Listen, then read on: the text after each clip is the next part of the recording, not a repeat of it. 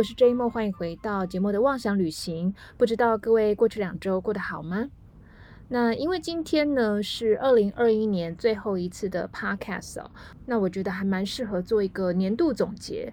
啊，就像你看呢，我们这两年不是跟疫情共存吗？光病毒呢，它就从 Alpha、Beta、Delta 一直到现在的 Omicron 哦，不断这种跳跃式的变化。好，所以我觉得呢，在各行各业，如果要生存下来的话呢，也必须要去做一些改变，去因应现在目前这样的一个局势哦。所以今天的节目报报呢，我会把过去曾经讲过的一些趋势。再结合一个现在的发展，然后呢，呃，将来会演变成什么样子的一个状况呢？来去做一个讨论。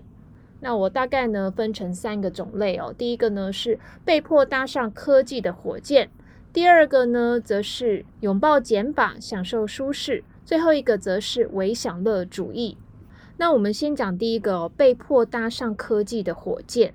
好，那我觉得在各行各业呢，第一个冲击到的呢，应该就是不能群聚，不能自由旅行。那在时尚界就是不能办实体的服装秀，以及亲临现场看秀，所以各家品牌呢，他们都有不同的这个应变措施哦，啊，就是在他们的官方社群网站呢，用现场直播的方式，啊，虽然有找模特儿走秀，但是没有观众，然后用直播呢，去把他们的服装秀呢，啊，传播到世界各地。那这个是目前最普及的，而且大家应该也都驾轻就熟的。所以现在呃，每个品牌他们考考验的不是只有设计师的一个设计功力而已，还要有背后呢能够支持远距离哦，呃所具备的一个科技，甚至是这个网速哦。好，那因为在疫情期间，人就是最大的变数嘛，所以有一些品牌呢，就干脆不要有真人的模特儿哦。就像我们在第十二集的时候有提到呢，呃，现在呢有用 AI 的方式呢去做成一个虚拟的模特儿。那其实还有一个刚果的这个设计师啊，他的这个品牌叫做 Hanifa 啊，他就用 3D 动画所设计来的衣服呢，呃，直接走台步，他连虚拟的这个模特儿都没有哦。这个如果假设在七月半看到的话呢，哦，一定会瑟瑟发抖的，因为有一点点诡异哦。不过这个也是疫情逼出来的一个创意。那同样，我在第十二集的节目报报也有提到，也就是呢，传统的伸展台呢，不会是唯一展示服装系列的地方。那大家呢，都开始在虚拟的世界找出路。譬如疫情刚开始的时候，大家应该都开始玩这个任天堂 Switch 的这个动物森友会吧。那呃，你可以在岛上呢过着自给自足的生活，也有很多人喜欢替他们自己的一个替身娃娃打扮哦。那有一些品牌呢，原本已经发布的这个实体服装系列呢，他们在做成动森里面的娃娃，他们可以穿的虚拟衣服，整个穿起来是有点肥肥短短的，很可爱哦。可是我个人会觉得说，好像穿在娃娃身上跟穿在自己身上的样子有很大的差异，就是说没有办法去想象哦。后来陆陆续续也有很多时尚的这个 A 卡，比如说呃 Louis Vuitton LV 呢跟英雄联盟合作，以及 Gucci 呢跟这个 Tennis Clash 啊是一个玩网球的一个游戏呢合作，就是让他们在游戏里面的一些角色使用或者是穿上品牌的衣服或者是配件。那有的品牌呢，他们涉足更深，就像巴伦齐亚嘎巴黎世家，在去年十二月的时候推出一个啊自己品牌的游戏，叫做 Afterward: The Age of Tomorrow，中文翻译是后世明日世界哦。那他们就直接在这个游戏呢发表他们二零二一的秋季系列哦，但是呢还是持续不断的跟其他的游戏做联名，在今年九月的时候呢，也跟这个虚拟游戏哦。中文有两个翻译，一个叫要塞英雄，一个叫堡垒之夜。那可能不知道玩家们，你们觉得哪一个才是对的翻译哦？好，那基本上呢，呃，也是一样，就是设计游戏里面的角色，还有角色需要穿到的这个服装跟配件。好，那不管是前面的 LV 跟英雄联盟，Gucci 跟 Tennis Clash，以及现在的 Balenciaga 跟这个要塞英雄呢？他们所设计这些呃虚拟角色需要用到的服装配件呢，在游戏的世界有一个专有名词哦，那英文叫做 skin，那中文就直接翻成皮肤。呃，这里面的一些设计的服装跟配件，你不仅可以在虚拟的世界买到，在现实生活中哦，无论你是玩家或者是非玩家呢，也是可以买到穿到的。好，那讲到巴黎世家呢，巴伦加港的话呢，呃，他现任的总监叫做 Demna Gavaslia，啊，他的设计风格就是那种很清冷、疏离。活在世界末日的感觉啊，就是有点好像自己已经自顾不暇了，也管不了别人的那种感觉。那他通常会在一些比较正常的衣服上面加上一些未来的细节，譬如说呃一般的西装，但是肩膀做的特别宽啊，或者是呢整个肩膀的这个廓形呢是这个尖锐高耸的。那还有呢就是呃蓬裙的话呢会设计的非常的圆润的这个几何线条。穿上这个裙子呢，你就能够自动的跟别人保持社交距离哦。然后无论是哪一种设计，我觉得都有这种宇宙人、生化人的感觉。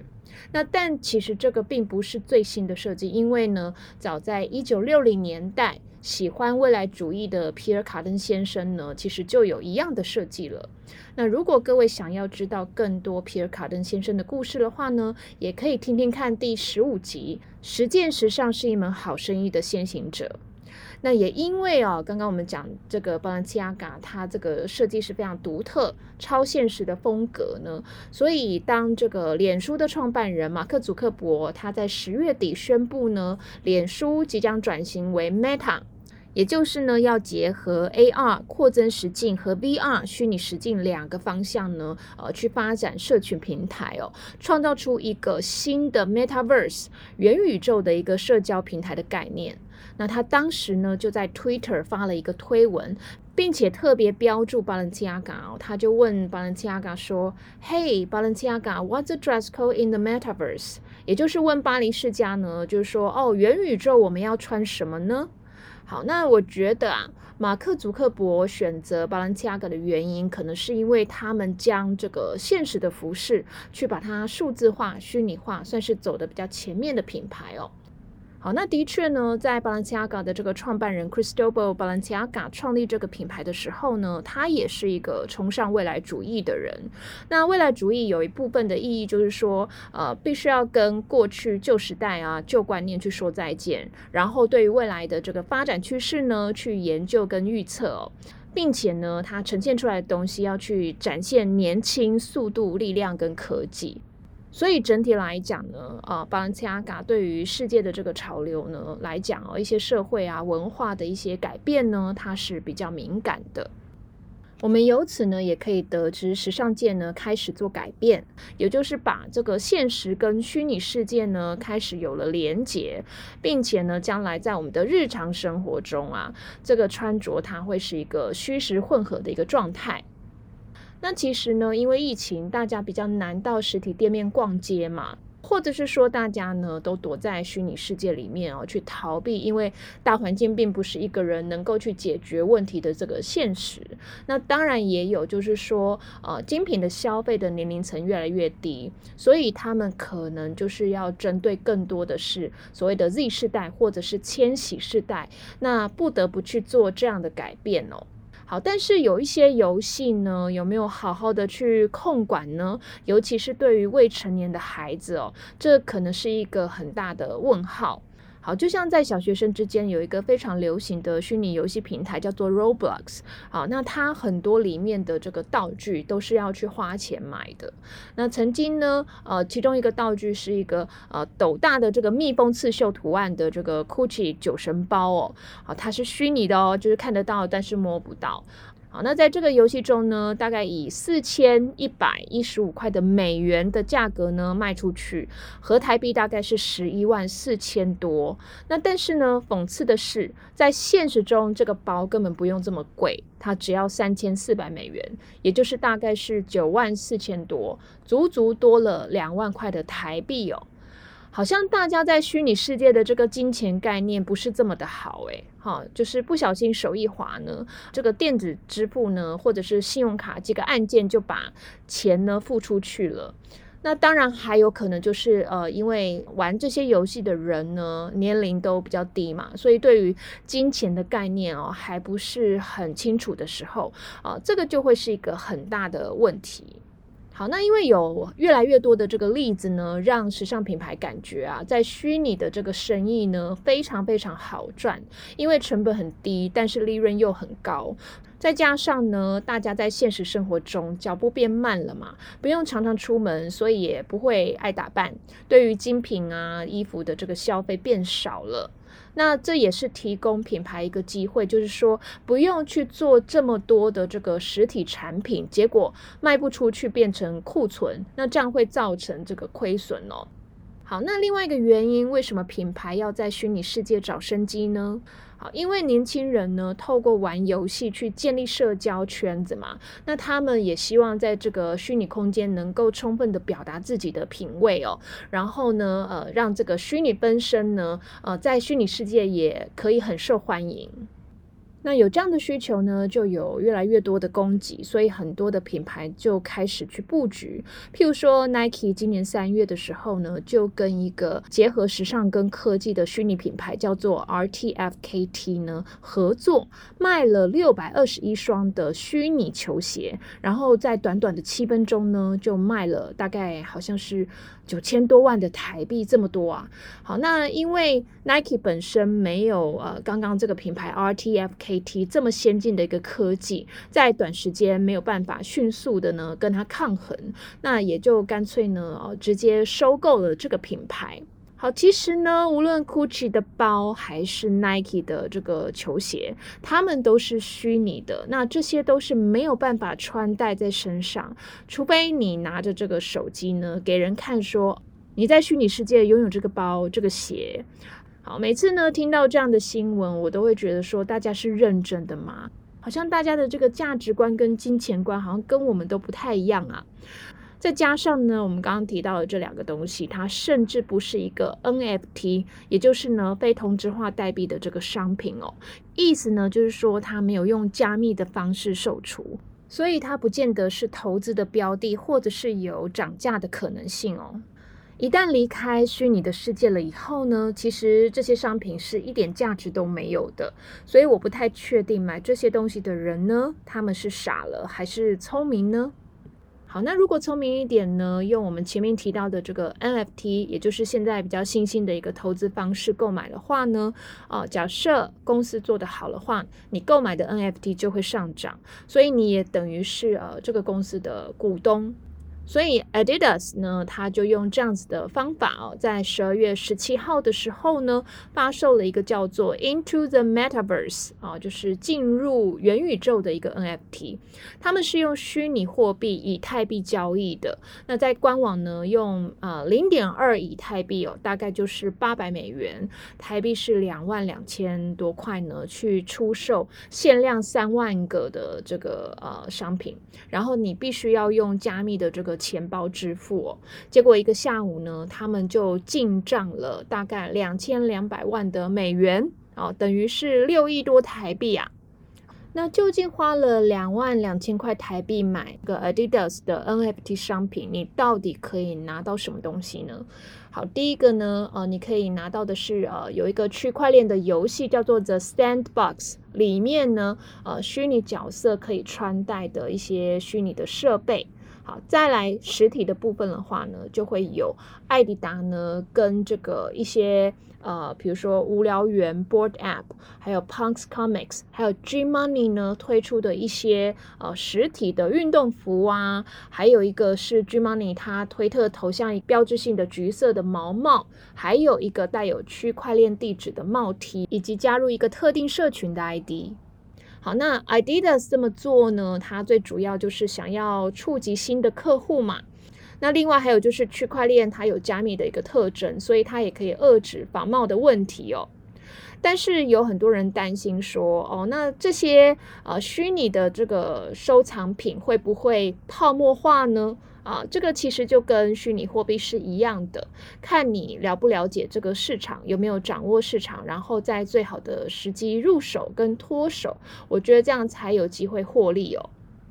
好，那以上呢就是这些品牌呃如何在疫情的这段期间呢，他们借由科技去发展啊，跨到一些不一样的这个领域哦。那我不知道呢，在这个虚拟世界，各位会去花这样子的钱去消费吗？好，那因为我自己不太玩游戏，所以我不是他们的 TA 啊，所以我保证呢，他是绝对赚不到我的钱的。好，那接下来呢，我们要讲的就是拥抱减法，享受舒适哦。这个显而易见，就是因为我们在疫情期间呢，待在家里的时间变多，所以你一定要让自己呢，啊，过的是非常的简单而且舒服的生活。那也因为减少外出的机会，所以我们也不太需要打扮。哦，并不需要买这么多的衣服。那借着这个脚步的放慢呢，大家也开始在做一些居家的整理呀，过起了减法的生活，整个穿衣的习惯大大改变了。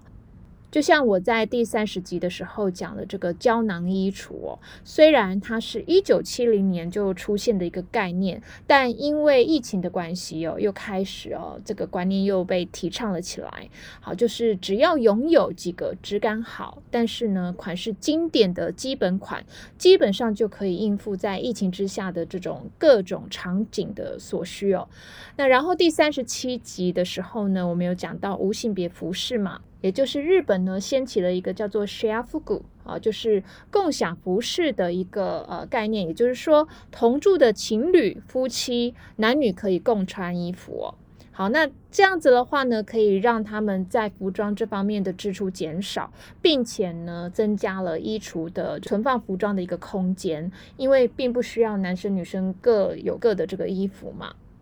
好，那以上的这些现象，尤其是在我们呃今年五月开始经历两个多月的这个三级警戒，大家开始分流上班呐，work from home 啊，我觉得应该都非常有感哦，好像没有什么需要正式打扮的机会。那就像我做了几次的这个线上课程啊，基本上我连全妆都不化的，就只擦这个润色隔离呀，擦口红。那我也不戴隐形眼镜，就是戴一般的眼镜。至少我让自己在这个视讯的镜头前面看起来气色要还不错，这样子。呃，在衣服的部分，我虽然不至于穿这个连帽的 T 恤的话呢，我也会穿比较有质感的这个休闲服。不过啊，下半身往往就是睡裤。好，那男性朋友呢？呃，在职场啊，他非常必要的这个西装哦，我们在十三、十四集的时候呢，跟我的朋友 Justin 啊有讨论哦，为什么男生会特别喜欢穿西装的原因，是因为西装能够让自己身形挺拔哦，也可以让自己带入一个比较利落的一个个性哦。好，那但是呢，也有人认为呢，啊，西装又贵啊，又很拘束，对不对？那现在好像有正当的理由可以不穿了。好，就像经理人月刊他们就提出呢一个说法，叫做“西装濒死”哦，也就是疫情呢杀死这个西装产业，因为西装的需求呢变得越来越少哦。好，那像英国的这个西装市场就统计呢，未来五年呢，他们在呃这个成长方面呢是会有每年减少零点一三 percent 的负成长哦。那就像大家有没有发现呢？我们在家附近的这个青山洋服啊，一家一家的关，对不对？那其实现在最后也剩两家店，那今年年底就要完全完全的退出台湾。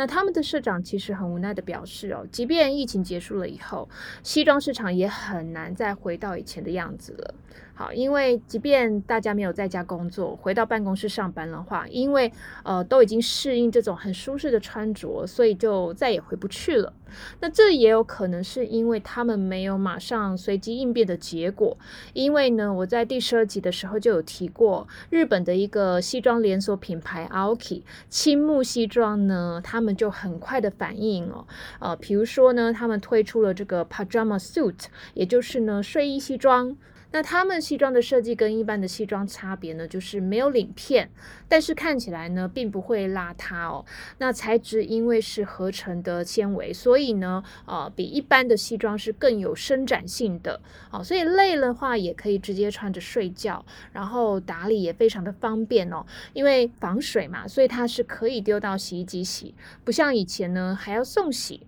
不过呢，大家在职场上穿的越来越休闲，可能也是跟呃这几年呢一些科技呀，或者是新创行业的大佬们呢，他们在一些重要的产品发布会，他们一样穿的非常的休闲。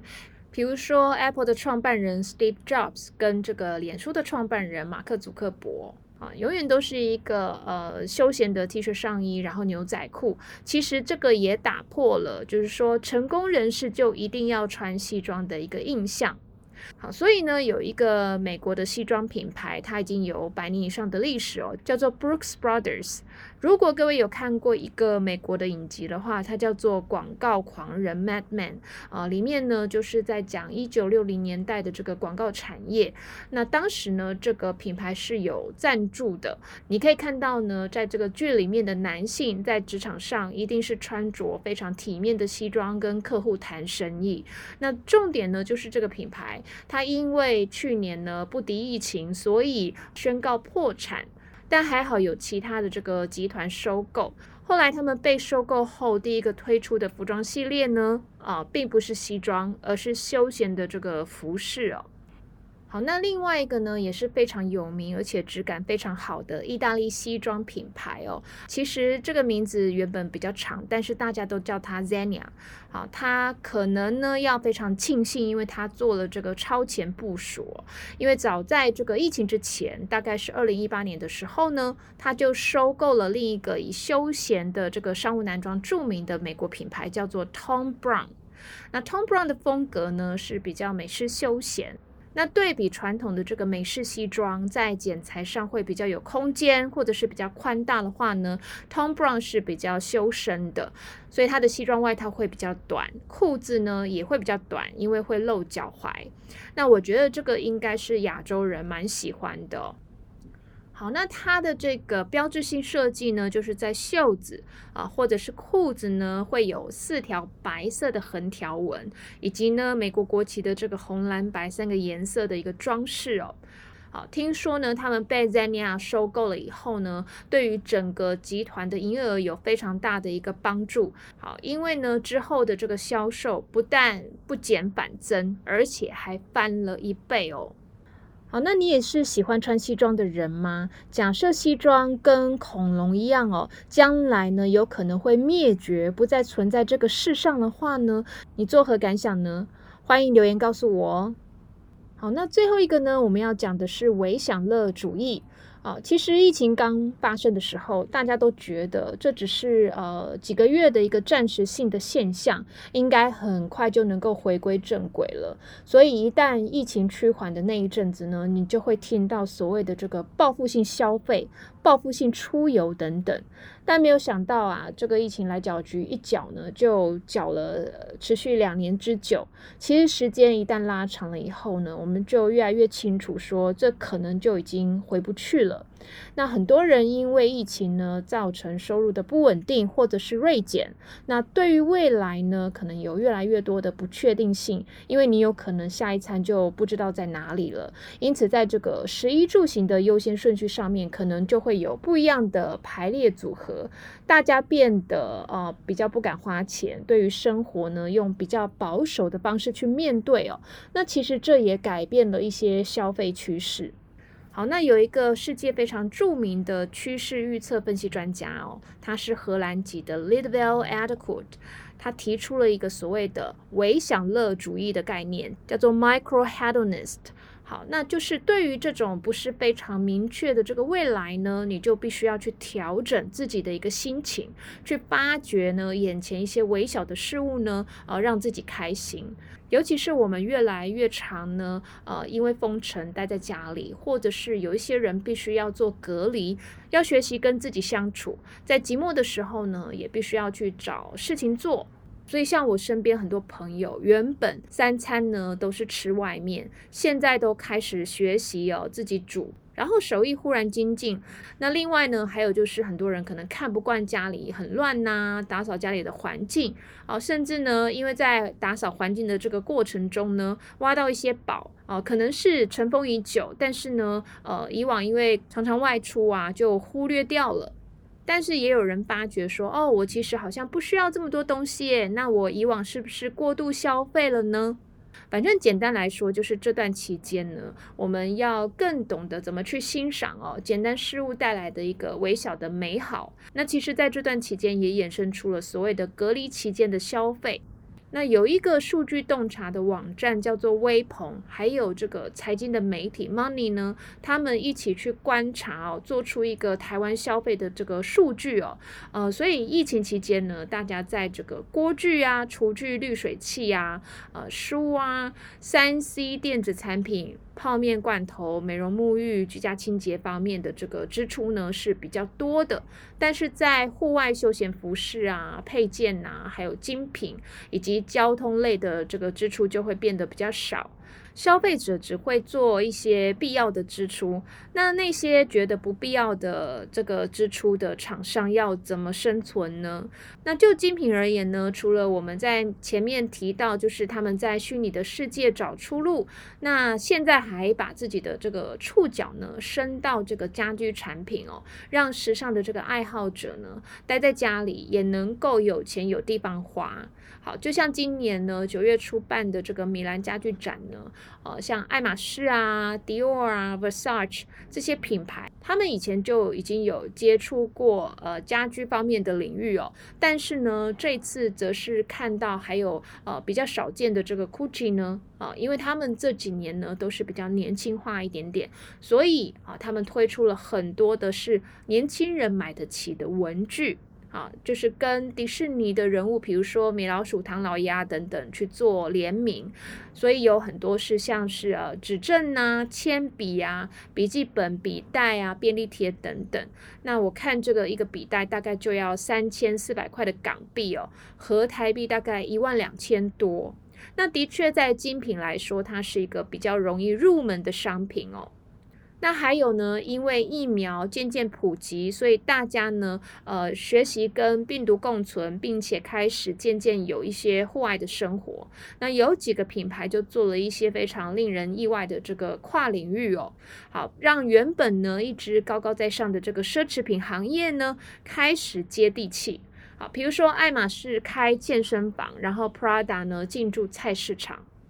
好，那听说呢，爱马仕开健身房哦，它叫做 Hermes Fit，这个呢是在五月的时候就开始啊，在一些呃，比如说东京、纽约、巴黎等城市呢，呃，做一些快闪。到了十二月才在这个台湾的华山哦，就是会有一些免费的健身项目，比如说用帽子做平衡，用手环做芭蕾，呃，丝巾做瑜伽，用皮带做伸展啊，还有等等等等。那让一般的民众呢可以去免费预约。那像我们这种不是爱马仕的目标客群，应该就很有动力，因为免费的为什么不去呢？而且是爱马仕，诶，多多少少可以满足一下虚荣心吧。好了，那后来我没去哦，是因为那阵子非常的忙，然后比较没有心思再注意这件事情。结果等我回过神来，想要预约的时候呢，早就额满了。好，那虽然呢，他们这些健身项目的商品，其实呃不是真正的拿来设计 for 这个健身的目的的。但是爱马仕呢，它在这个官方的这个说法，就是说希望能够把自己的这些商品能够带入到一些健身的场景，让顾客能够在家呢激发一些健身的这个趣味性哦。但他们真正打的一个如意算盘是什么呢？啊，第一个呢就是跟人群拉近距离，因为你到了这个健身房了以后，你可以亲身体验到爱马仕的这个商品。啊，去触摸，比如说他们的这个皮质有多细致啊，丝巾有多丝滑。他们在现场也有一些小皮具啊，或者是小的商品，可以让民众呢近距离的去观赏哦。那我觉得这个是一个还蛮不错的一个行销方式啦，因为其实大家如果要专程走进这个爱马仕的店的话呢，多多少少都会有一些心理障碍。会想说啊，我根本消费不起啊，那我干嘛进去？所以你就感受不到这些商品的好。即便你不是他们真正的这个 TA 啊，就是目标客群，但是消费者呢也有机会哦，得到一些小小的快乐的体验。那另外，爱马仕呢这么做的原因，是因为呃，现在有越来越多的这个健身人口，他们想要从中间呢去开发一些新的客户群，让大家觉得健身是一个很时髦的运动哦，呃，健身的同时也很好看。那如果这次的这个快闪活动成功的话呢，他们或许会做一个常态性的会员制。那这些会员呢，就是他们所谓的潜在的消费者。健身呢，就会变成是一个名目啊，或者是借口啊。一些年轻而且负担得起的人呢，就会把它当做是一个新的社交方式哦，呃，就是帮助他们提升身份哦，能够进入一些特定目标的圈子。那另外一个品牌呢，就是意大利的这个 Prada。那他们还蛮特别的哦，因为他们在今年的这个九月底、十月初的时候呢，在上海的这个徐汇区的乌中菜市场呢，开了一个快闪店。那基本上他们的这个菜价呢还是一样，然后卖的人还是一样的小贩哦。但是他们的摊位呢包装起一些 Prada 的视觉，而且你只要在这个菜市场呢消费满人民币的二十块，大概是新台币九十块呢，就可以获得他们二零二一年限量版的一个秋冬印花的这个手提纸袋哦。好，那精品入驻菜市场这个东西，它引起的这个效应呢，就比较匪夷所思了啦。因为呢，吸引的其实是本来不买菜的这些年轻人或者是网红哦，啊，趁着那一段快闪的这个期间呢，买了一些蔬菜去打卡，然后拍照打卡完了以后呢，就把这些蔬菜丢了。啊，或者是嗯，原本买的是几十块的人民币，然后再用一百多块的价钱转卖给别人，造成了一些无谓的浪费，我觉得还蛮值得谴责的。好，那其实我觉得 Prada 做的这个行销呢，呃，对于品牌或者是菜市场自己本身呢，两个谁都没有占到便宜哦。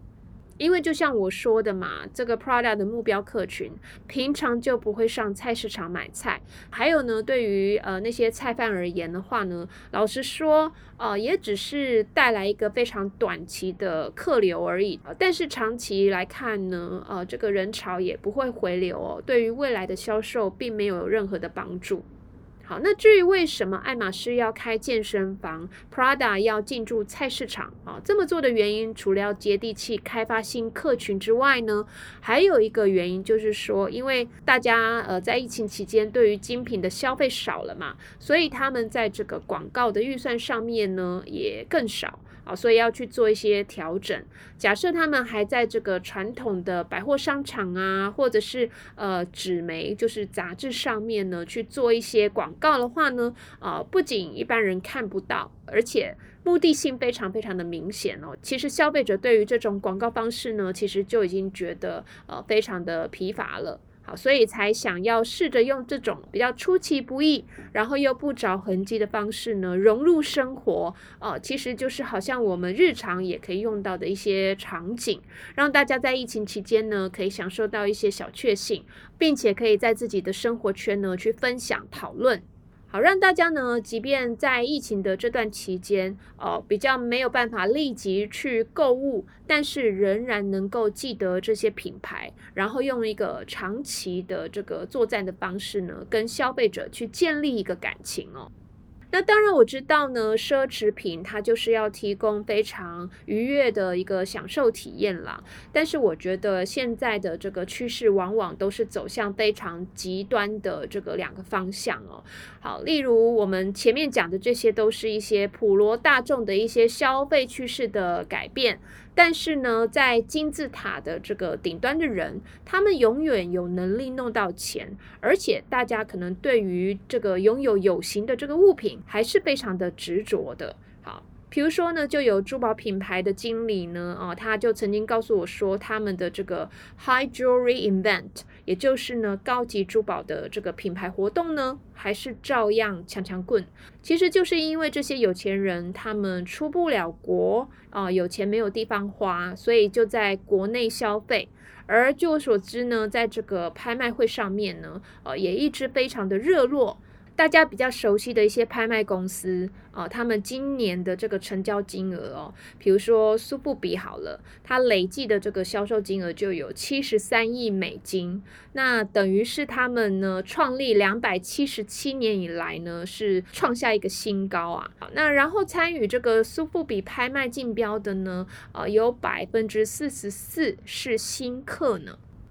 另外一个是佳士得呢，虽然呢稍微略逊一筹哦，但是呢，呃，今年的这个交易总额也有超过七十亿美元，然后是他们过去五年来呢，呃，销售的一个最高的记录。那当然也是这段期间呢，线上拍卖的技术呃比较成熟了嘛。或者是呢，可以打电话呢，呃，远端操控他们的这个代理人哦，啊，这些艺术品的消费者，他们对于越高价的东西反而是越有兴趣哦。我觉得这可能就是所谓的攀比吧，也就是在疫情期间，你如果越有本事的话呢，啊，感觉就跟别人呢是非常的与众不同啊，或者也可以说这个就是所谓的及时行乐吧。好，那所以以上呢，被迫搭上科技的火箭。拥抱减法，享受舒适，唯享乐主义呢，就是我对于今年的一个总结。那前几天呢，我看到这个星座专家，也就是我们熟悉的唐奇阳唐老师呢，他说呢，大家可能原本认为坚不可摧的一些价值呢，啊，一一开始瓦解，而原本以为一定会赚钱的行业呢，也会把豆一蹶不振哦。那但所谓的这个物极必反嘛，所以也有可能有一些我们意想不到的行业呢，它反而串升起来。好，那因为世事难料嘛，我觉得呢，呃，对于从事商业的人也好，或者是我们一般人在平日的这个为人处事也好，我觉得疫情呢教给我们的事情就是，我们必须呢去呃放弃过去一些很固有的一些想法，然后去做一些滚动式的改变哦。啊，这个是我在整理这一集的内容得到的一些体会。那你们呢？疫情教会了你们什么事情呢？好，那我们的内容差不多就要告一个段落了。因为也是年底了嘛，不知道大家呃过去的一年过得好不好呢？无论好不好，我希望大家都能够平安哦。希望大家在这个展望我们二零二二呢，有一个更好的未来吧。那也谢谢大家呢，呃，在我做 podcast 的一年多以来呢，陪伴我。那我也希望能够做到，就是有好好的陪伴大家的。不过我觉得有一个非常奇怪的现象哦，就是其实我的收听率还不错诶。啊，但是呢，我的这个社群平台，比如说 FB 啊，或者是 IG 啊，哦，现在的这个按赞数真的是少的可怕。所以如果呢，你有追踪我的社群的话呢，嗯，麻烦在我每次上新的时候给我点赞，这样我才能够知道呢，大家对于啊我的内容呢是支持的哦。好，那感谢您今天的收听，我们下次再一起出游吧，拜拜。